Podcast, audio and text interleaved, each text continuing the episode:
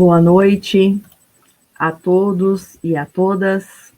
Sejam todos bem-vindos a mais uma atividade online da Sociedade Espírita Allan Kardec de Goiuerê, Paraná. E pedimos licença para adentrar vossos lares e desde já agradecemos a sua presença. E, por obsequio, deixe o seu like na página do canal SEAC e ative o sininho. Assim será avisado das publicações.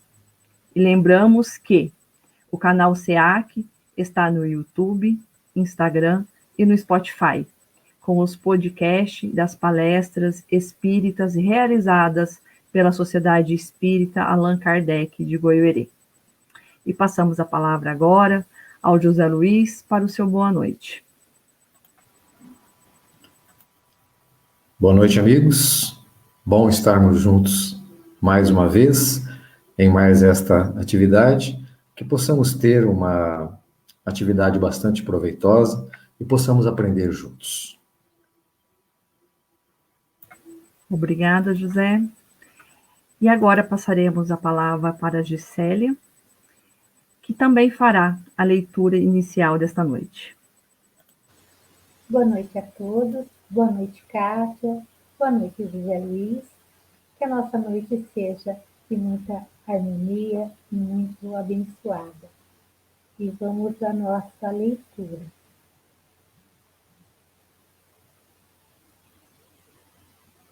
Capítulo 120 Zelo próprio. Olhai por vós mesmos, para que não percais o vosso trabalho, mas antes recebais o inteiro galardão. Segunda Epístola a João, capítulo 8. A natureza física, não obstante a deficiência de suas expressões, em face da grandeza espiritual da vida, fornece vasto repositório de lições alusivas ao zelo próprio, a fim de que o espírito receba o sagrado ensejo se aprender na terra, receberá um corpo equivalente ao verdadeiro santuário. Os órgãos e os sentidos são as suas potências, mas, semelhante tabernáculo, não se ergueria sem as dedicações maternas e, quando a criatura toma conta de si, gastará grande porcentagem de tempo na limpeza, conservação e defesa do templo de carne em que se manifesta. Precisará cuidar da epiderme, da boca, dos olhos, das mãos, dos ouvidos. O que acontecerá se algum departamento do corpo for esquecido? Excrescências e sujidades trarão veneno à vida. Se o quadro fisiológico passageiro imortal, exige tudo isso, que não requer de nossa dedicação, o espírito com os seus valores eternos? Se já recebeste alguma luz, desvela-te em não perdê-la. Intensifica em ti. Lava os teus pensamentos em esforços diários nas fontes do Cristo. Corrige os teus sentimentos, renova as aspirações, colocando-as na direção de mais alto. Não te cristalizes, movimenta-te no trabalho do zelo próprio, pois há micróbios intangíveis que podem atacar a alma e paralisá-la durante séculos. No livro Caminho, Verdade e Vida, psicografada por Chico Xavier pelo Espírito de Emmanuel. Obrigada, Gisélia. Agora vamos serenar nossos pensamentos para a prece inicial.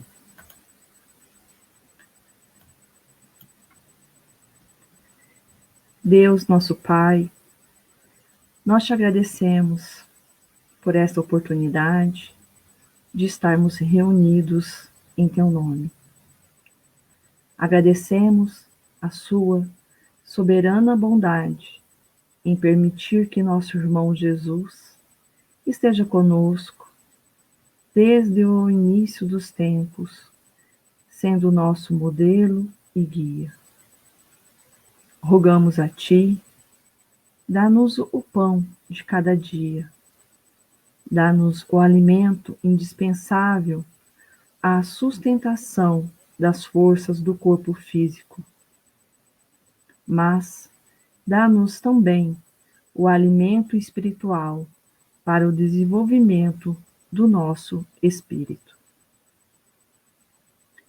Agradecemos sempre o amparo espiritual de nossos abnegados benfeitores e rogamos ao benfeitor espiritual do nosso irmão José Luiz que seja com ele, permitindo a boa intuição. Ser conosco hoje, agora e sempre. Assim seja. E passaremos a palavra ao José Luiz Moreira Freire, que é coordenador da área de estudo da Sociedade Espírita Allan Kardec de Goiuerê, que hoje nos falará sobre o tema O Desafio do Sexo. José Luiz. Certo, Kátia. Obrigado, obrigado, Gisélia. É, o tema que nós nos propomos tratar nesta noite, conforme a Kátia acabou de mencionar, é, reveste-se de uma dificuldade muito grande nos nossos dias, em face da inferioridade que ainda nos caracteriza. E nós vamos ver ao longo desta palestra o que a doutrina espírita, o que os benfeitores espirituais nos trazem sobre esta questão e o que todos nós precisamos fazer para superar essa problemática, para podermos sublimar o sexo e progredirmos, utilizá-lo também como uma alavanca para o nosso progresso moral. Allan Kardec na questão 132 de O Livro dos Espíritos, questionou os benfeitores espirituais por qual motivo todos nós temos de nos sujeitar à encarnação, obtendo como resposta isso ser necessário para que possamos chegar à perfeição. Porém, completam, para alcançarem essa perfeição, tem que sofrer todas as vicissitudes da existência corporal. Mas o que isso significa? Iniciando a nossa pesquisa sobre a questão, nos servimos da questão seguinte de O Livro dos Espíritos, a de número 133, onde temos que todos os espíritos são criados simples e ignorantes e se instruem nas lutas e tribulações da vida corporal. Necessário lembrar que todas essas tribulações, todas essas dificuldades mencionadas, são oriundas de nossas próprias ações incorretas, cedendo ainda vida material, não resistindo aí às tentações e aos prazeres fúteis. Fosse diferente, o que nos sucederia? A resposta está na questão 133A, onde nós temos chegam mais depressa ao fim, ou seja, nós chegaríamos mais depressa ao fim, à perfeição. Demais, as aflições da vida são muitas vezes as consequências da imperfeição dos espíritos. Quanto menos imperfeições, tanto menos tormentos. Aquele que não é invejoso, nem ciumento, nem avaro, nem ambicioso, não sofrerá as torturas que se originam desses defeitos. E sem dúvida, um dos maiores complicadores da nossa vida é o sexo. Divaldo Pereira Franco, por exemplo, no livro Sexo e Consciência, lembra-nos que um dos desafios é manter o equilíbrio sexual, mesmo que sejamos estimulados pela sociedade contemporânea à vulgaridade. O médium baiano assevera que quando exercemos o sexo sem educação mental, dando aso à pornografia e à utilização de recursos esdrúxulos, produzimos mecanismos de desajuste psicoemocional. A mídia e os meios de difusão da arte projetam conceitos ilusórios em torno do sexo, que contribuem para o nosso desequilíbrio. E Divaldo ainda conclui: somente os estímulos sexuais produzidos pela mente bem direcionada, acompanhada do toque do amor, são capazes de gerar saúde integral. Entretanto, até conseguir esse intento, o espírito geralmente resvala para o despenhadeiro dos abusos sexuais e das atitudes lamentáveis perante o próximo, em preconceitos descabidos ou estigmas cruéis. A compreensão do papel do sexo em nossas vidas faz-se mistério para que o indivíduo tenha plena consciência de seus atos, saiba realmente o que ele está fazendo. Isso, porém, só com o tempo virá, a partir do progresso moral e intelectual do espírito.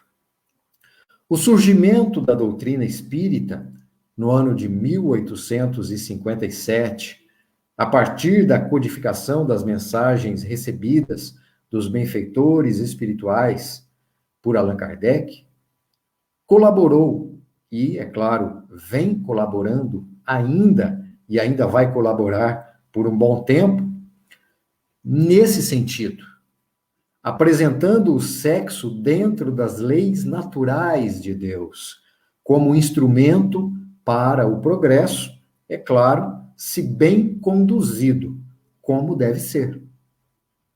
Buscando então fazer luz sobre o assunto, nós vemos Kardec questionar os mensageiros espirituais na questão 200 de O Livro dos Espíritos, se os espíritos têm sexo. E estes então respondem: Não como entendeis, pois que os sexos dependem da organização. Há entre eles amor e simpatia, mas baseados na concordância dos sentimentos. E na questão seguinte, a questão de número 201, os benfeitores espirituais jogam pá de cal na pretensa superioridade masculina.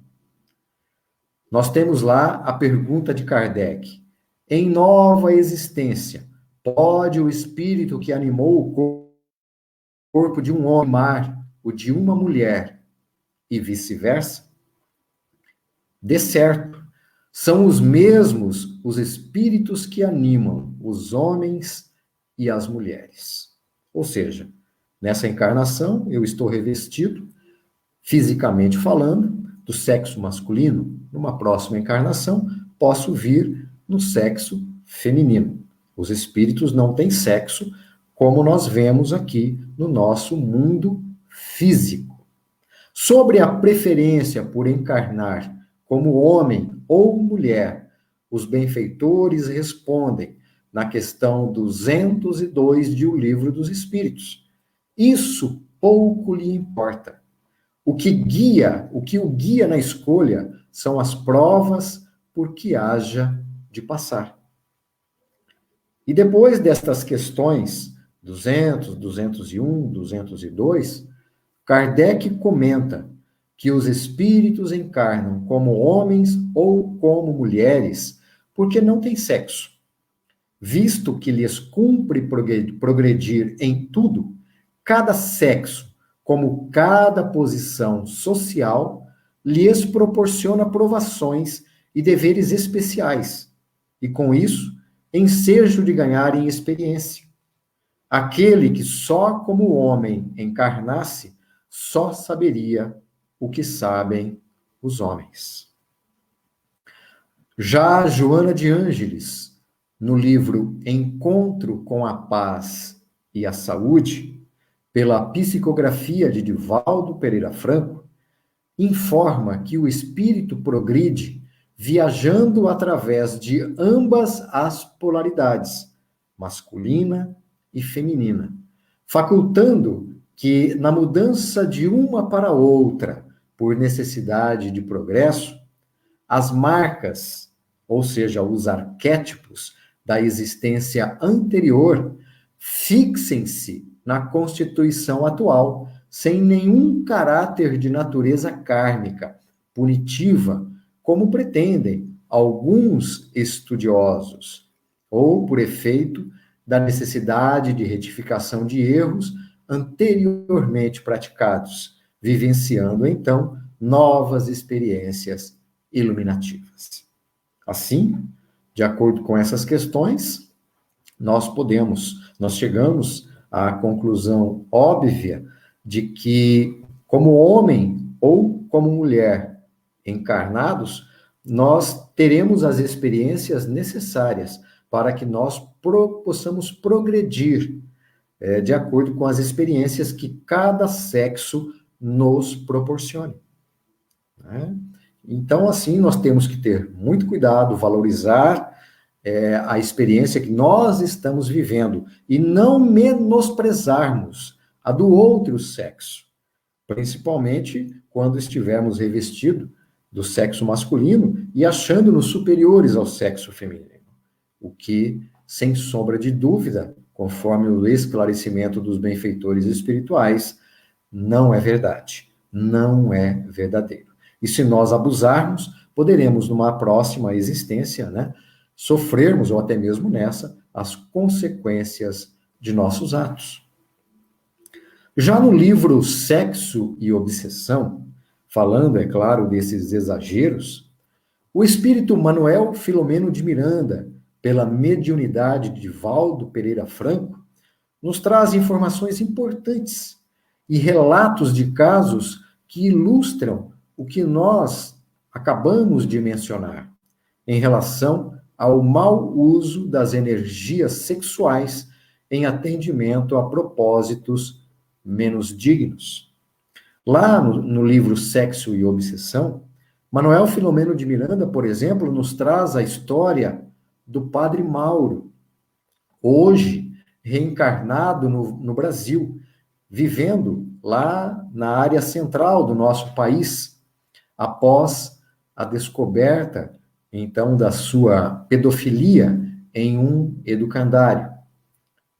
Divaldo, inclusive, mencionou em live recente que conhece o ex-padre Mauro, tendo já a oportunidade de conversar com o mesmo por várias vezes e que este agora está consciente de seus erros e trabalhando para resgatar crianças em situação de risco. Padre Mauro, no início do século XIX, entre os anos de 1800 e 1810, conforme relatado no livro Sexo e Obsessão, era Madame X, e possuía um bordel em Paris ao tempo de Napoleão, que atendia a personalidades importantes da época, políticos, empresários e aos comandados do imperador francês, misturando interesses políticos e financeiros em seus negócios. Madame X buscava atender os desejos indecentes de seus clientes conseguindo crianças para os mesmos e até mesmo animais. Certa vez tentou comprar a peso de ouro um menino E o pai se recusou. Usou de sua influência para tirar a criança do pai, e este ficou extremamente magoado, como era de se esperar. Jurou vingança. Mais tarde, esse mesmo pai receberia Madame X como filho, agora como Mauro, e lhe infligiu violência sexual, não resistindo às tendências da vingança que trazia lá do início do século XIX. Isso provocou em Mauro muitos traumas, e ele buscou no sacerdócio esconder-se esconder da sociedade. Não foi por vocação religiosa. Porém, acabou praticando os mesmos atos sofridos em casa e praticados no século XIX, até que foi descoberto. Padre Mauro já estava cansado também de seus erros no campo da sexualidade e orava constantemente a Deus para que o ajudasse. Até que suas preces foram atendidas e um benfeitor espiritual flagrou-o na iminência de praticar violência sexual contra uma criança e induziu a diretora da escola a entrar na sala que deveria estar vazia. Mauro foi afastado então das funções e também do sacerdócio, e hoje trabalha em prol da assistência a crianças desamparadas no Brasil Central, contando com cerca de 60 anos de idade. Vale a pena ressaltar que o problema da pedofilia, nesse caso, também é do ser humano e não da instituição religiosa. Nosso profundo respeito à Igreja Católica e a todas as outras denominações religiosas, cristãs ou não, que porventura tenham tido casos semelhantes. O problema é sempre do ser humano do indivíduo e não das instituições religiosas. O instrutor Anacleto, também no capítulo 10 do livro Sexo e Obsessão, ele pode, posso assim dizer, numa espécie de resumo do quadro que nós acabamos de apresentar, ele assevera que quando as criaturas derem-se conta da gravidade do crime e das suas consequências, pensarão sempre com muito cuidado antes de assumir ou criar situa situações perversas e infelicitadoras para as outras, que sempre redundarão em desditas para si mesmas. Assim, queridos amigos, vale a pena ler o livro Sexo e Obsessão. Há muitas informações valiosas sobre o assunto. Lá nós teremos, inclusive, informações sobre o Marquês de Sade, a sua vida no plano espiritual e o seu resgate por sua mãe, com auxílio de sua mãe, para que ele retomasse o seu caminho rumo ao progresso espiritual. E também àquele que assumiu o seu posto lá no plano espiritual e que causa hoje muitos problemas nas instituições religiosas, mormente no movimento espírita, tentando atrapalhar as atividades espíritas. E a luta não é fácil contra as nossas mazelas íntimas. Mas temos que ter sempre a confiança, a fé no Pai Celestial. E aí, por conta disso, nós lembramos do instrutor Gúzio no livro Libertação, de Chico Xavier, pela mediunidade, pela mediunidade de Chico Xavier e de autoria do espírito André Luiz, quando Gúzio afirma que há milhões de almas humanas que não se afastaram ainda da crosta terrestre há mais de 10 mil anos. Morrem no corpo denso e renascem nele, qual acontece às árvores que brotam sempre, profundamente arraigadas no solo.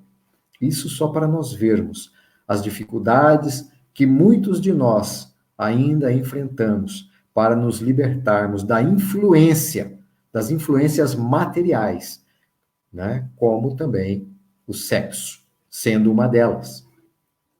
Gúbio ainda assevera que o espírito encarnado sofre a influenciação inferior através das regiões em que se situam o sexo e o estômago, e recebe os estímulos superiores, ainda mesmo procedentes de almas não sublimadas, através do coração e do cérebro.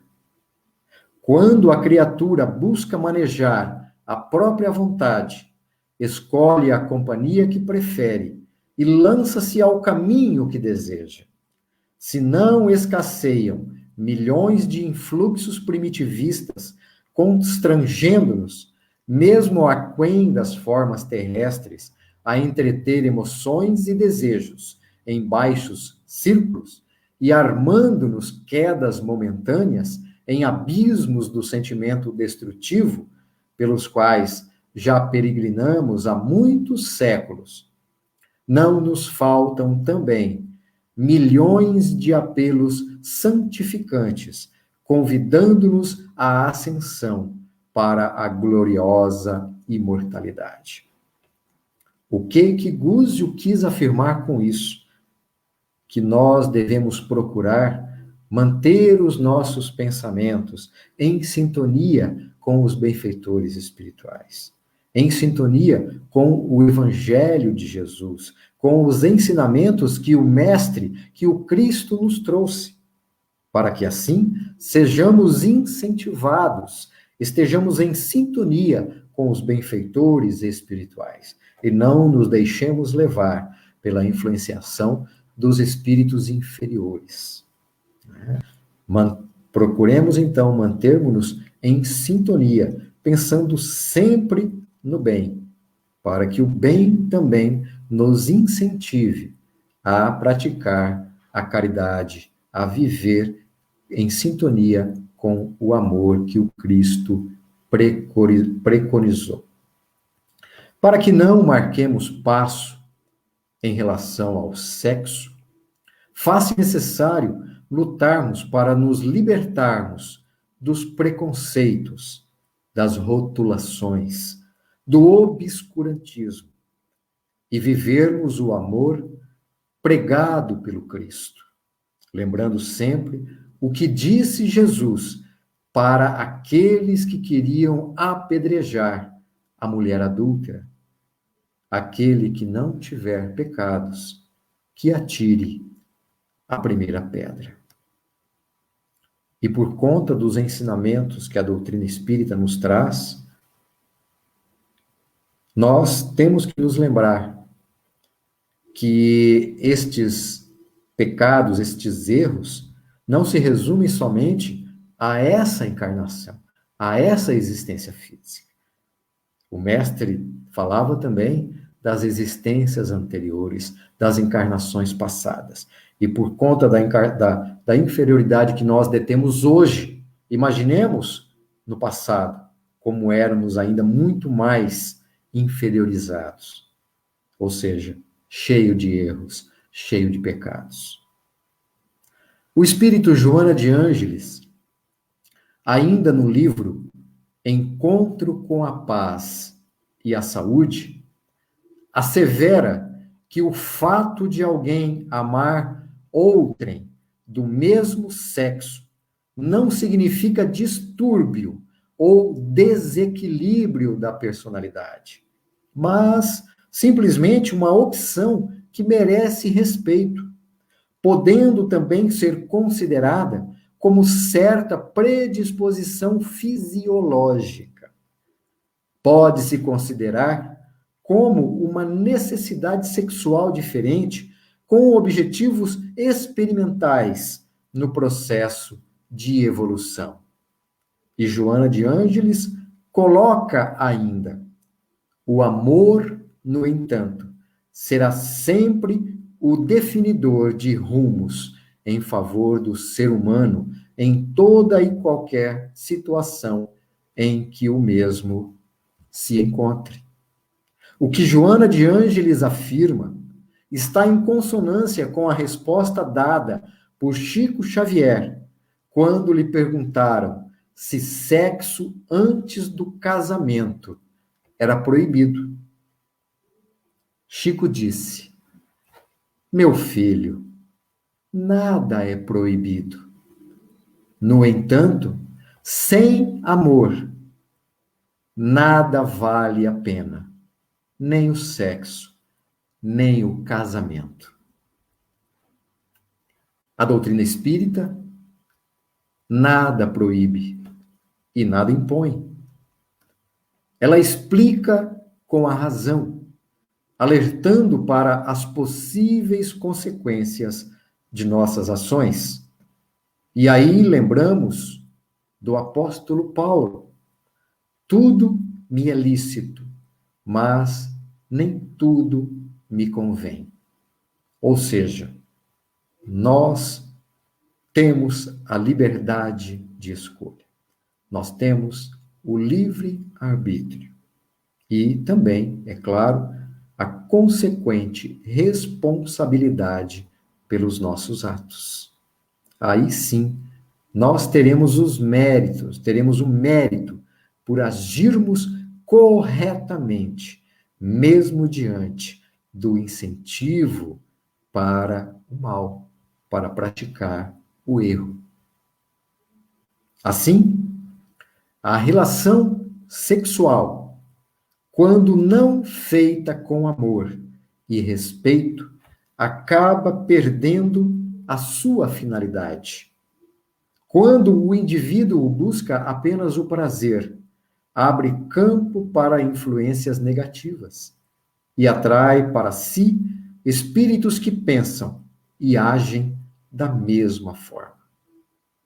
Conforme o espírito Emmanuel, no livro Vida e Sexo, pela mediunidade de Chico Xavier, o mau uso das energias sexuais custa resultados angustiosos a lhes rastrearem longo tempo de fixação em existências menos felizes, nas quais a vida, muito a pouco e pouco, ensina a cada um que ninguém abusa de alguém sem carrear prejuízos a si mesmo.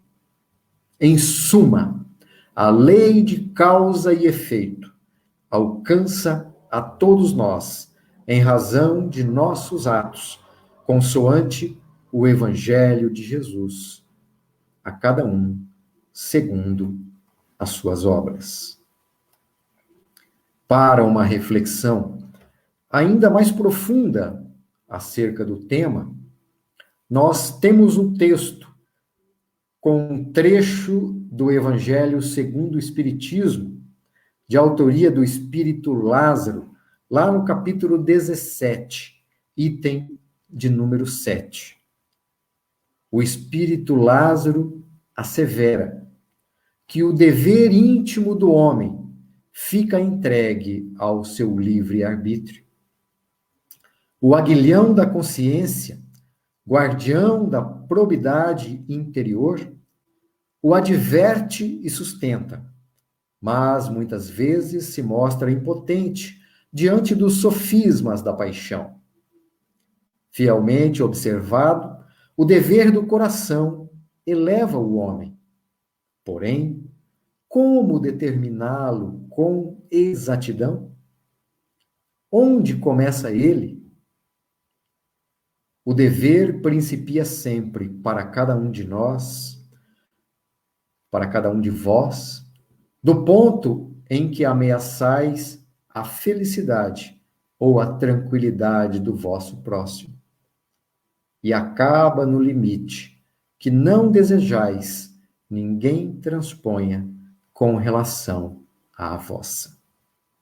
Ou seja, nós temos o direito de sermos respeitados, mas temos também o dever de respeitar o próximo. Não fazer ao outro o que não gostaríamos que nos fosse feito, conforme Jesus coloca em seu Evangelho.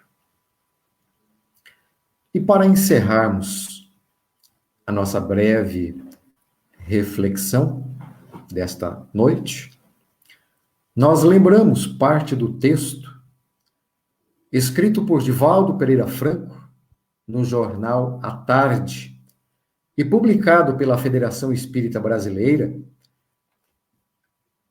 em março de 2020 nas suas redes sociais.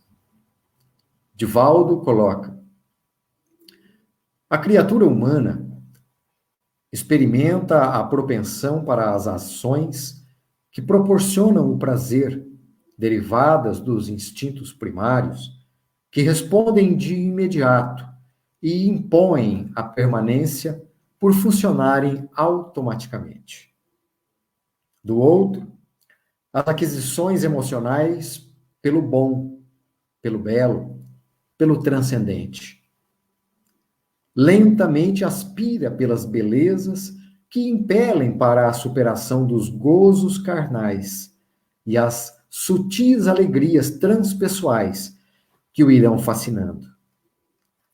Descobre ser uma energia pensante e não apenas um conglomerado de células caprichosas que o retém nas faixas mais grosseiras das sensações.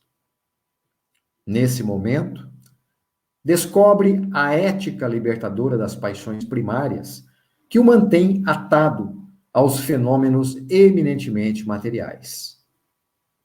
Nisto reside o sentido da vida luta pela conquista do ser espiritual. Do ser espiritual de que se constitui no seu caráter de imortalidade. Assim, queridos amigos, a partir desses breves relatos que nós trouxemos a partir de nossas pesquisas nas obras espíritas, que nós possamos nos conscientizar cada dia mais da importância de agirmos com dignidade em relação ao sexo, respeitando o outro, respeitando os seus limites e trazendo essas energias, sublimando essas energias para que nós possamos, com elas também, crescermos, progredirmos moralmente, progredirmos espiritualmente. Obrigado a todos pelo carinho da presença, mesmo que virtual, e espero que esta singela palestra tenha sido proveitosa. Fiquem todos com Deus muita paz. Obrigada, José Luiz, pelos conhecimentos e esclarecimentos dessa noite. E agradecemos a presença de todos que aqui estiveram, curtindo, comentando e compartilhando.